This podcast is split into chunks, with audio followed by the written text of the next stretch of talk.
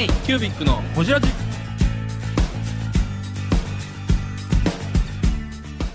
京急ビックのほじラジナビゲーターの京急ビック事務局長荒川翔太です今回京急ビックがほじるのは前回に引き続きレタリング作家のべちょりさんワークショップを始めたきっかけについてやフリーランスとして活動するようになった頃の話など深くほじっていますどうぞお楽しみになの で、今驚愕の今驚愕しましたピー、そう P で、はけど P ですけどい。そんなんで、へーあの、そうそう、初めてそれがお仕事になったんです自よ。分の書く文字でお金がもらえるなんて多分それまで想像もしてなかった感じですよねで、で、その時、えっと、すでに日本にも、僕みたいなそういうレタリングのうんアカウントは、の方は結構いらっしゃったんであはいはいはいすけど、うんなんで僕なんですかって聞いたんですよ、うんうんうんそしたらあのそのライブで配信してたのをたまたま見見てくださって、はいはいはいはいって言ってその内容がめちゃんこあの伝わってきたんですって言っへてーそれはその内容を噛み砕いて説明するのがめちゃめちゃあのロジカルで分かりやすかったっていうのうんうんとうんうんこの人本当にこれが好きなんだっていうその両方が伝わってきたんですって言ってくれてあめっちゃ嬉しいってあでもそれ絶対スタバ時代の経験生きてますよねと思いましたアルバイトさんとかに説明したりとかっていうあ確かにねそういうそう説明したりしそうそうそう今まで経験やってるもんそうねいろんな世代の方とコミュニケーションしてきたのでうんうんまあそういうのが受けたのかなと思って。へえそんなところで引っかかるかそうなんですよだから発信しててよかったなと思うんういんますようんね、うんでまあインスタもやりながらそうやってヤフーさんは仕事なるやんでもまたサラリーマンですよねその時そうはですよね、はないのででそのまま活動しててなんかどこかのタイミングでこれ専業できるなっていうタイミングがあったんですあよね、りました、でえっとヤフーさんの仕事もやりつつ、はいえっと、だんだんですね、そのフォロワーさんから「ベトリさんはワークショップとかはやらないんですか?」教教室とかはやらないんですか?」うんってうんはい言われるようになったんですよね、うんで僕はその時なんかそんな人からお金をもらって、こんなのを教えるなんていう発想がなかったんですけど、うんうんうんうんえなんかそういう声が増えてきたっていうことは需要があるのかなと思ってうんうんうん一回やってみたんですよね、うんうんうんそしたらすごい手応えを感じて、でうん一回やってみたってどうやったのえっと普通にこういうレンタルスペースを借りて、はいはいはい1回12名とかあ自分主催みたいなそうで全部自分で管理して、は企画管い理へとえかして道具もそれこそ全部用意横して浜とそかうそうでそう目付けとか悩みません最初へー悩みましためっちゃ悩みますめよっねちゃ悩んで今今もっとどどんな感じのどういう値付けでどんな一発一発目ね一発目一で発す目ね気になる確か最初、えっとうんブラシレタリングって言って、はいえっと筆ペンでああはいはいは各い今でもやってはるやってます、うんレタリングのワークショップで1回2時間か3時間うんうんうんで1人いくらだったかな結構弱気で確か何千円とかだったんですよね、うんうんうん4 5千円くらいだったうのんでもしっかりしてるじゃん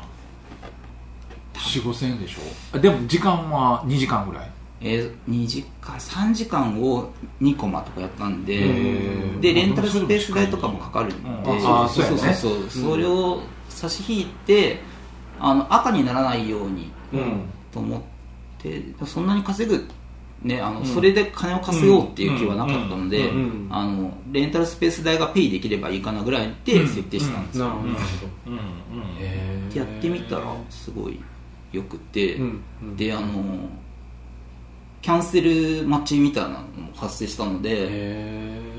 え第2回目はいつですかえってなったんですよへーこれもしかしたらじゃあ続けたらしかも横浜じゃなくて都内とかうんその地方の大きい都市でやったらこれで仕事になるんじゃないかと思っうんうんうんてうん辞めようと思ってサラリーマへンでサラリーマンももともとねやっぱりなんか性に合わなかったそうですよねそうそううん体質的に合わなかったので、うんえどうせじゃあなんか同じ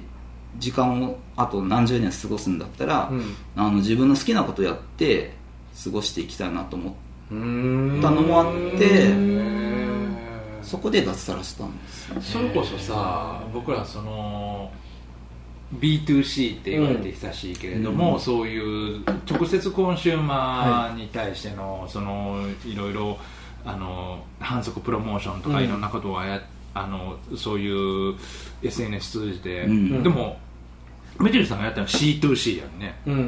うんんそうですねそれが一つのビジネスとしてなるというか一つそれって昔からあったのか C2C ではない C2C 作家さんですからあくまでも、うんなあでもその時まだいいの作家っていう枠ではなかったよねそうですでもね一レタリングおじさん、うんレタリングですいや本当それですうんうんうん一時代にすごいパワーワードですあでも最初そうやって名乗ってた気がしますライブの冒頭であレタリングレタリンゴへチさんのビトリですみたいなえこんばんぽうんうんうんそっか言ってたと思いますうーんそうレザリング作家のレトリーです k q b i c のこじらじこういう形でこう収入を得れるうん、世の中になったってことだねうん、これでお金いただけるんだと思ってその辺でも結構シビアに計算しました次何回教室やったらこのぐらいの収入になるからはできるなとか、はいそんな感じ、うん考えましたシミュレーションして、はいはいはいはいこのワークショップをどのくらいのペースでやれば、はいはいはいサラリーマンの年収になって超えられるかとか、うんはいはいはい損益で分も岐それこそあベースはそのヤフーのクリエイターズチャンネルがあったっていうのはでかいですよね、そうですねそれがなかったら、ねもしかしたら脱サラはしてなかったかもしれないですねうんはあでもやっぱそこら辺はめっちゃスタバで叩き込まれてるんでしょうねきっとビジネスとして考えるとああそうで生すきねていくには最低限このぐらいみたいな、はいだって多分あのオーストラリア行った時のベチョリさんやったらあー そうですねフラッグしてるうりゃうりゃっとやってるからなんか好き、なんか嫌いみたいな感 じで、だったと思うんですけど、もう それこそそのまま言って たら今不適合者だやべえやべえやつなんだよそうですねなん。かその作家として一つのこうねや休みとかずっとかけるだけの、んなんていうの、うんそういう作家的な脳も持ってるけどちゃんとビジネスあーやってきたところのバランスがあある人って結構貴重なんちゃうかなっていう確かに、店舗運営とかってね、めちゃめちゃあの予算とか、売り上げとか、うんうんうんうんうんそういうね、あの人件費とかのそういう管理とか、そうですよねめちゃ古典経営みたいなそこうそとでうすそようね、なのを叩き込まれたので、はいはいはいそれも本当にたあの役立ってるなって今も思いまうす。ーんそれでそのまあ2020年こういうコロナの時期になって、はいいきなりそこまでいきます えだってそそんな時期なんねにえ2019年の秋にまで来てるからあでもえっと脱サラしたのが2018年の末だったので、うんうんえっと実際にあそうかそうフリーランスにとして独立したのは2019年の1月1月からか、はいまずそこから1年間の活動があるわけね、そうですねフリーランスとして、うはいん早かった僕はい 聞きたいこと聞きすぎ そっいかや嬉しいです けどへ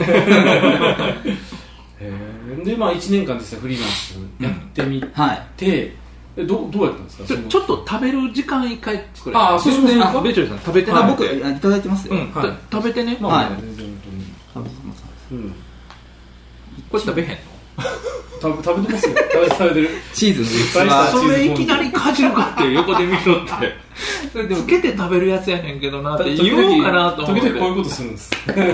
時々こういうことするんですかじり出したわって横すいでませんでもねチーズ美味しいからチーズ美味しいからねねついいっちゃい残まりす残りはかじれるやつなんで全然あれですけどね、ちょっとコールスローよこその食べてくださいれこれコールスローた取ってあありがとうございますちょっと取ってはいそういうのたまにするんですよであの鳩間島運動会っていう鳩間島西表のちょっと右上にある島の運動会に参加したことがあるんですけど、え西表のちょっと右上僕行ったかもはは鳩間波照間鳩間島島鳩間島鳩間島行ってなめいっちゃちっちゃい島でハトポッでポーのああなハトか、はいはいはいへえ、うんめっちゃ綺麗なんですねあそこの運動会がね結構有名で運動会一回行った時に、うんなんで有名なんその運動会なんやろなあの宿対抗運動会になるんですよああその泊まってる宿舎そうそうそう そうほんで買ったらヤギがもらえてみんなでそれをヤギ汁にして食べるっていうのがあってそれおもろいね面白いんですよ、景品がす ごいね私あのそれちょっとあの便の関係で遅れていって、うんで途中でその島友と合流していった時に、あのこれは日焼け止め塗らんと死ぬぞってなって、うん石垣島の薬局かなんか行って日焼け止め買ったら、SPF500 っていうのだけ見て、うんだけ見て買ったら日焼け止めじゃなくてファンデーショ ンやった、気づかんとおっさん二人で真っ白になってなんか変やなって言ったら女の子のそこがいてこれファンデーションやで、ちょっと今何の話してるいやの何の話時々こういうどんくさいことするっていう何話でをすぶっこんでき芸るの人なんでしょう 時々そういうことがあるはいいや入表はいいですよ入表はめちゃくちゃいいですよね面白い山表は行ったことないんですよねああ遊べるとこいっぱいありますうんそうでも西表であのなんだマングローブのうん中をシーカヤックで駆そけう抜けそるうってそういうそのうあが僕のイのメーピジナイサーラっていうとこうんうんうんマリウドの滝とかありますよねねピナイサーラまでこう川を逆流で上がっていうくーん1時間ちょいぐらいこいであうんあ楽しいですねでそれ降りて山ちょっと登っていったらあのすごい綺麗な滝が出てきて、えーこあの高低差す180メえートルぐらいーの大、きいっすねで上で手長エビがいてるのでそれいっぱい取って食べれるっていう食べれる食べれます、えーや焼くんですか僕ラーメンにしたああえ持って帰ってですよねあ上で 上でその場であキャンプ動画なんかでそうそうそうそうそうへーサバイバルですサねバイバルそういうのが探欲しい検ん部でですすかよらねあそうか探検部探探検部なんです探検部探検部探検部なんです何探検部ですか江南大学江南大学探検そう部あに本当にえねうんにあの僕はあ の勝手に入勝手にとか、うんあの探検部は探検部で僕の友達がちゃんとやってるんだけど、はい僕は名誉顧問みたいな感じで勝手に言うてたええ本当には入ってなかったんですかえ入部して入なかってっいいややででしょもあのメンバーとしての正式メンバーではないですええそれちょっと初めて聞いたんですけ正ど式メンバーは僕はのい嫁さんですよ、あなるほどそうなんや正式メンバーはただ僕はその部長とは友達で、はいお君の下には入りたくない っていうたなんだそれ部員ではないけど活動に同行して名誉顧問ですでも探検部だったって言ってますよねまあ探検部ですよ 名誉顧問名誉顧問部員ちゃ部うやん員じゃないじゃないですかだからその部員になりくだりたくはないっていうね何 の何のこだわりですかほんまそうですよ何のこだわり何のこだわりへー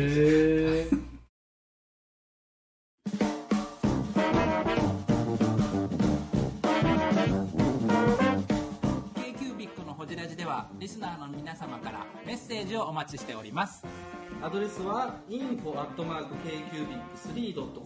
info.kcubic3.com もしくは KQBIC サイトのメッセージフォームよりお願いします iTunes のコメント欄でもお待ちしております皆様のお便りせーのお待ちしています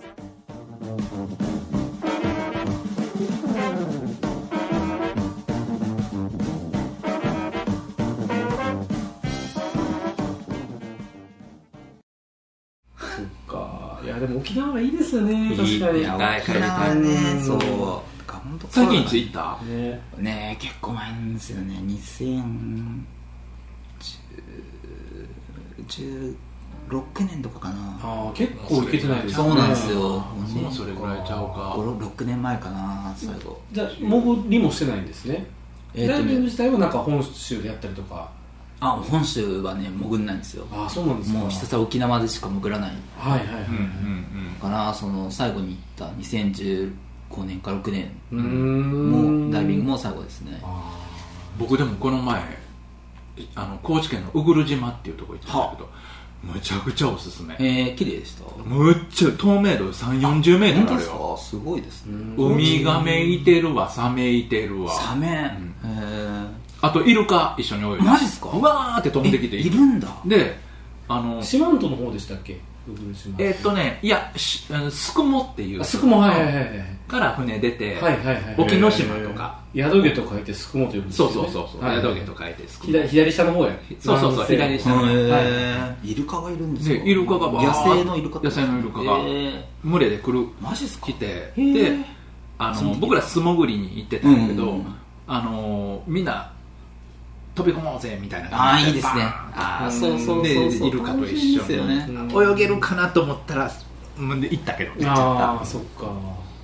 えー関西割とね四国もあるし和歌山もあるし、うん来やすいポイントとしてあはーねあ和歌山も綺麗なんですか和歌山も綺麗ですよ和ね歌山も綺麗白浜とかねあただ今ねちょっとねね黒潮がう流んれ変わっちゃって、ほうそうなんですか、うん、和歌山ちょっと魚減ってるんですよ、減ってるんだんへ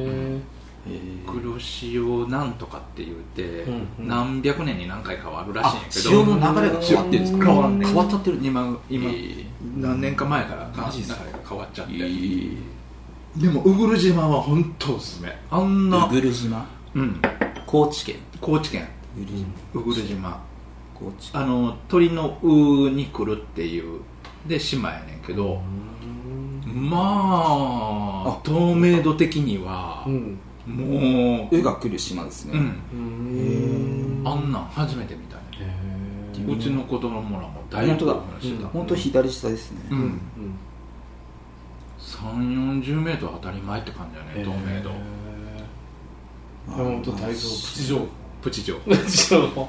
ぜひあ あでもみんなに知れ知られたくないなあ本当はでも磯釣りやマリンスポーツの島として人気を集めているやっ ぱり釣りは有名ですね、へーあの赤旗っていうね美味しい魚が取へれるんですよ、ーそれはまさかこういう情報が ねえー、ブングスキーラジオです。ブングスキーラジオ1年以上やってきてます。ブングスキーラジオ、小野さん、どんなラジオですかえーと2人がボソボソ話して1人がハキハキ喋るラジオですね高橋さんえなんですかね用意してませんでしたあー楽しくやってます。聞いてねー。全然楽しそうじゃないいいんじゃないですかこれはこれでそうか